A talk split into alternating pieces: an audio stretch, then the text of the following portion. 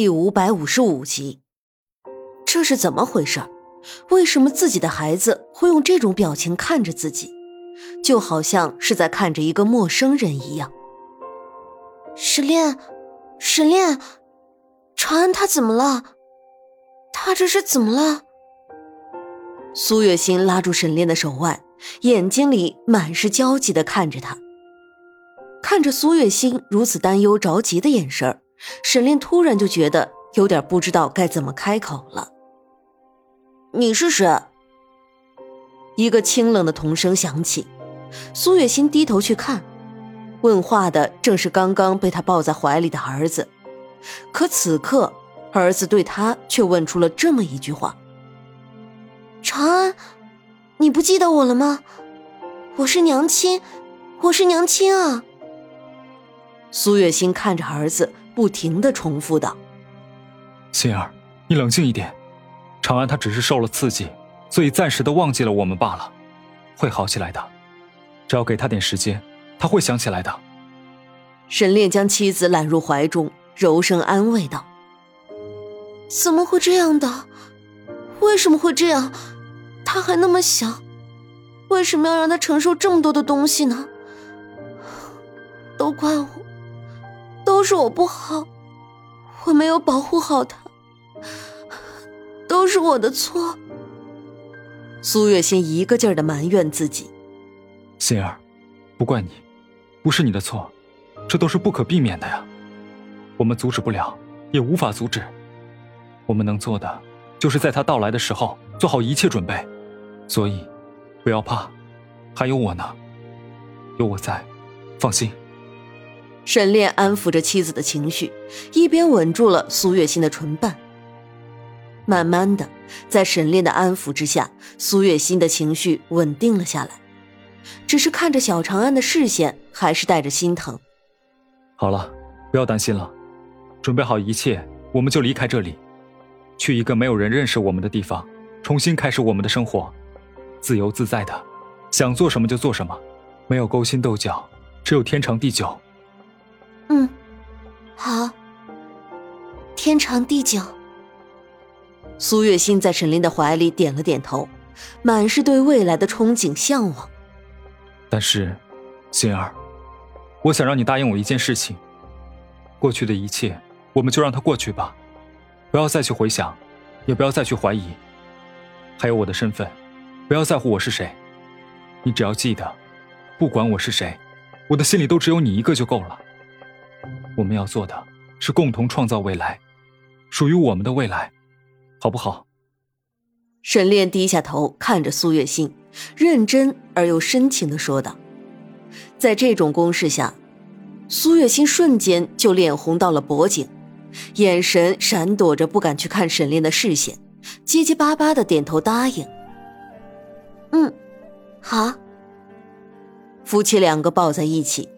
站在马车旁边，一副其乐融融的架势。身旁的如意看着这幅场景，也是打心眼里替自家小姐高兴。但是，如果那个小丫头能没有在这个时机下闯进去的话，小长乐在屋子里醒过来之后，听嬷嬷说娘亲和爹爹都在这里，就迫不及待地跑了过来。谁知道刚跑过来，就看到了一个男孩子站在那里。整个人像是雕刻出来的一样精致的不得了，但偏偏这么一个精致的小人儿却冷着一张脸，看上去颇有一番趣味。不知不觉的，小长乐跑动的步伐慢了下来，缓缓的走到了小长安的身边，歪头打量着这个突然出现的哥哥。这一看才发现，这个哥哥和沈维长得一模一样。只是沈维的脸上总是挂着笑，不像是面前的这个小哥哥一样冷着一张脸。小哥哥，你是谁啊？为什么你会在我的家里呢？小长乐伸出小手碰了碰小长安的衣角，甜甜的问道。小长安其实一早就注意到了这个突然出现的小女孩，只是想看看她要做什么。所以一直没有理会他。现在听到问话，这才微微低下头，看了看这个刚到自己肩膀的小丫头。我不知道。小长安高冷的回答道：“不知道？你不知道你是谁吗？还是你不知道你为什么会在我家吗？小哥哥，你是不是找不到你的娘亲和爹爹啦？”小长乐关心的问道，一副贴心小棉袄的样子，怎么看怎么可爱。小长安看了小长乐一眼，没有回答。小长乐没有得到回答，也不恼怒，就像是一个馋人的洋娃娃一样，围着小长安左转右转的，嘴里问出一连串的问题。而奇怪的是，刚刚即使是面对苏月心这个娘亲都毫无波澜的小长安，却在面对小长乐的时候，表现出了几分无可奈何。虽然他的脸上还是没有什么表情。但是，就是能让人感觉到他的心情比之前好了许多。在一旁看着这一幕的苏月心，只觉得心塞，自己这个娘亲还比不上妹妹，也真是可悲。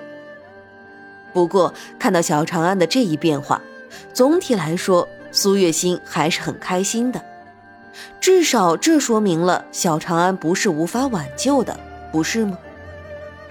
小长乐就是能让他改变的因素之一，他坚信，只要时间久了，慢慢的在相处中，小长安一定可以想起之前的一切的。